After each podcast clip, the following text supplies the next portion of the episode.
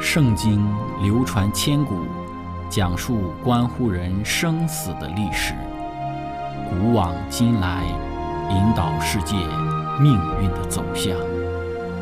圣经历经风雨，见证真爱永恒的真理，惊天动地，拯救堕落罪孽的生灵。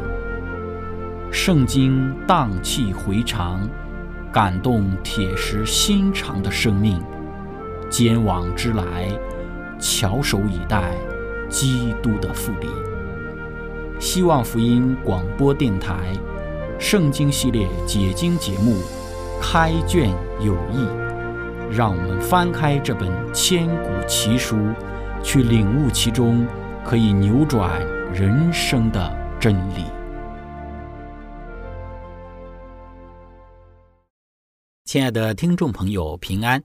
欢迎您收听《圣经解经》节目《开卷有益》。今天我们要学习的圣经是在《但以理书》第二章一到十三节。经上记着说：“尼布甲尼撒在位第二年，他做了梦，心里烦乱，不能睡觉。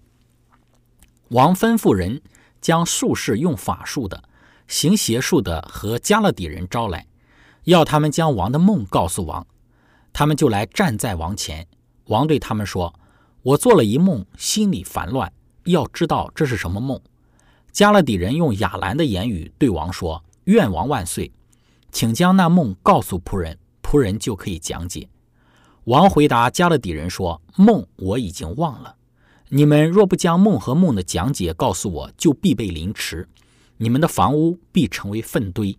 你们若将梦和梦的讲解告诉我。”就必从我这里得赠品和赏赐，并大尊荣。现在你们要将梦和梦的讲解告诉我。他们第二次对王说：“请王将梦告诉仆人，仆人就可以讲解。”王回答说：“我准知道你们是故意迟延，因为你们知道那梦我已经忘了。你们若不将梦告诉我，只有一法待你们，因为你们预备了谎言乱语向我说，要等候时事改变。”现在你们要将梦告诉我，因为我知道你们能将梦的讲解告诉我。加勒底人在王面前回答说：“世上没有人能将王所问的事说出来，因为没有君王、大臣、掌管的，像术士或用法术的，或加勒底人问过这样的事。王所问的事甚难，除了不与世人同居的神明，没有人在王面前能说出来。因此，王气愤愤地大发烈怒。”吩咐灭绝巴比伦所有的哲士，于是王命发出，哲士将要见杀，人就寻找但以理和他的同伴，要杀他们。亲爱的朋友，今天我们一起学习的主题是帝王一梦。开始学习之前，我们一起聆听一首诗歌，都好。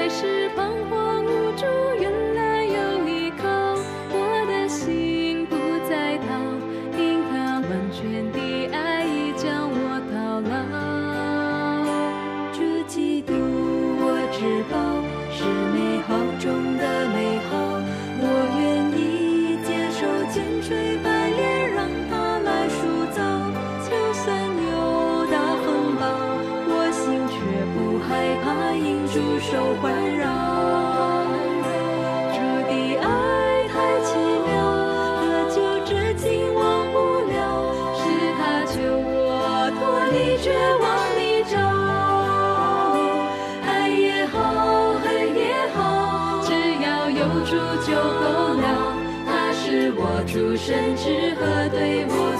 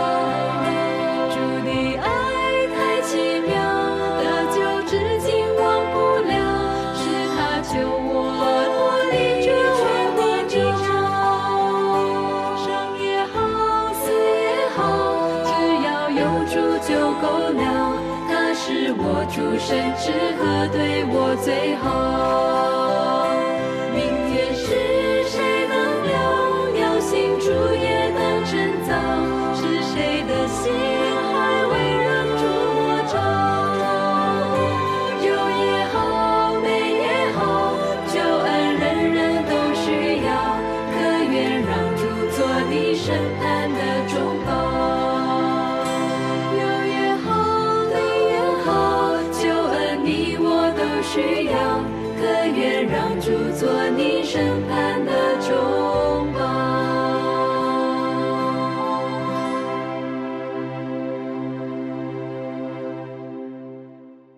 亲爱的朋友，我们先来看做梦的时间。几乎所有的教会里面的人都知道但以理书的第二章，因为在很小的时候，儿童班开始都会讲到但以理书第二章的内容。第二章与第一章一样，给了我们这个事件发生的时间。但以理书二章第一节说，尼布甲尼撒在位第二年，他做了梦，心里烦乱，不能睡觉。那时间呢，就是在公元前的六百零四年。在但以理书第一章讲到了，但以理要在王宫受训三年。我们看到，当这些智慧人他们因为不能够解梦，所以要被杀害，那么这样也就影响了但以理。因此，有可能此时的但以理已经毕业了，成为了术士一类的人，所以才会被杀害。在这个地方计算时间的方式有所不同，所以有一个问题，这个问题就是，如果尼布甲尼撒王在公元前六百零四年做梦，但以里是在公元前的六百零五年被掳，所以但以里不可能已经毕业了。这是一个问题，而且是一个需要解决的问题。对于年限的计算，各个民族是不同的。巴比伦王当王的那一年，不是他当王的第一年，而是他的元年。第一年就是他的第二年，第二年呢就是他的第三年。所以这个是继任系统的计算方式，这是不同的。这个时候，但以理已经在巴比伦很长一段时间了，所以习惯了巴比伦计算的方法，而使用了继位的计算方式。但是在但以理书第一章所使用的计算时间的方式是用犹太人的计算方法，所以是在公元前的六百零五年，第一年就是第一年，第二年就是第二年。因此，对于但以理书第一章所使用的计算时间的方式是犹太人的计算方式，无论这个年的头与尾都是第一年。犹太人的计算年头与年尾的方式，同样是耶稣死亡三天的计算方式。对耶稣的三日在坟墓里也是一样，耶稣是在星期五死亡，算为一天；安息日算为一天，星期日也算为一天。即便可能三天，在这个地方计算起来只有三十六个小时，但是仍旧是三天。犹太人计算小孩子的年龄方式也是一样，一月与十二月出生都是一个孩子的第一年，十二月底出生的，但是隔天就是一个月，那么他们就会认定这个孩子是两岁，即便孩子只有几天大，但仍旧算为两岁。要被杀害的智者是谁呢？是我们接下来要看的。首先呢，被提到的是术士。术士就像今天的魔术师所做的事情，不是一些超自然的一些的事件，而是使用一些技巧和障眼法。圣经提到了但以理是这些人的长官，难道但以理也是在王面前耍把戏的吗？其实今天的魔术师所做的与巴比伦所使用的是完全不同的。在希伯来文当中，这些人呢被称为是术士，代表的是作家或者是雕刻家。总共有十六次在圣经之中出现，但是七次都出现在但以理书，另外的七次是出现在出埃及记，还有的两次是出现在创世纪。这些人是能够书写和记录的。以斯帖记当中记载到，当王去图书馆阅读的时候，其实王不会去图书馆读，而是这些人，也就是这里所称呼为的术士。来向王读，因此在那个时候能够读书中的内容，就如同魔术师一样，能够明白书中的内容。当一些人能够读一些不认识的文字的时候，对于不识字的人而言，他们就如同魔术一样。当时的王主要的工作不是阅读和写作，他们有许多事要做，要打仗、要管理、要行政等等的。那么另外的一个词呢，意思也可以被翻译成是雕刻，其实指的就是写作的人员。这些人写字就如同雕刻一样。但以理是这些阅读写字的人的长官，不是一个耍把戏的。然后另外一个人要被杀的人是哪一类的人呢？就是用法术的。那么这些人会讲一些的咒语，在他们的一些神殿里面，用这些咒语来去求问他们的神，得到一些的秘密。这个词呢，在但以理书当中出现了八次。然后另外一类呢，要被杀的是行邪术的。这个词。总共使用了五次，《生命记》十八章第十节，《马拉基书》三章第五节，《出埃及记》七章第十一节，还有二十二章十八节，都被翻译成是行邪术的，使用的是黑魔法，就是我们所说的一些巫术。然后还有就是加勒底人或者是占星师，在希伯来文当中呢，这个词总共在圣经里面出现了七十六次，通常指一个特定的种族。在文献当中显示，他们在公元前九世纪出现。加勒底人住在巴比伦东部的南边，是一个城市，首都是以兰和舒山。他们在巴比伦扮演着重要的角色。尼布甲尼撒王也是加勒底人。在但以理书二章代表的不是一个种族，是将这两个方面的人，也就是天文学与占星术结合在一起去称呼的一类人。天文学呢是正面的。可以观测宇宙，了解星星的运行，但是占星术不同，透过观测星星来去预测未来。其实很多文化里头对于占星术都有很大的兴趣，像是星座一样，告诉你每天会发生什么事情。对于王来说，这是非常重要，因为王对于未来是非常的重视。王知道自己的性命短暂，这些人就来帮助王理解未来。对王来说呢，这些人物是非常必要的。所以，以上的这些人呢，都是我们所说的智者。但一里不会是后面的三组人，最有可能的就是术士。那么原文的术士的意思是又读又写的人。所以，在这个地方，我们就对于他们的这些身份呢，做出了一个论述。但以理他肯定不是一个占星术士，也不是一个行邪术的，也不是一个念咒语的，他是一个在王面前。然后为王读写的一个长官。